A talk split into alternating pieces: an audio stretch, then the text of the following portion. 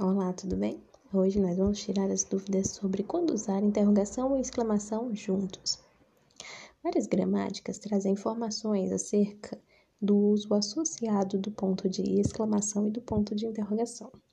A ordem mais comum é interrogação e exclamação, mas é possível usar também o contrário. Se na sua frase for majoritariamente interrogativa, você inicia com interrogação e põe atrás dela a exclamação. Por exemplo, o que você está fazendo aqui? Nas frases majoritariamente exclamativas, podemos iniciar com exclamação e acrescentar interrogação para indicar uma dúvida, um estranhamento.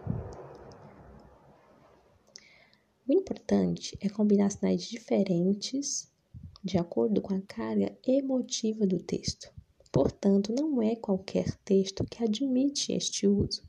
Afinal, há contextos em que, em geral, a emoção e a subjetividade devem ficar de fora, como notícias ou a sua dissertação do Enem, por exemplo.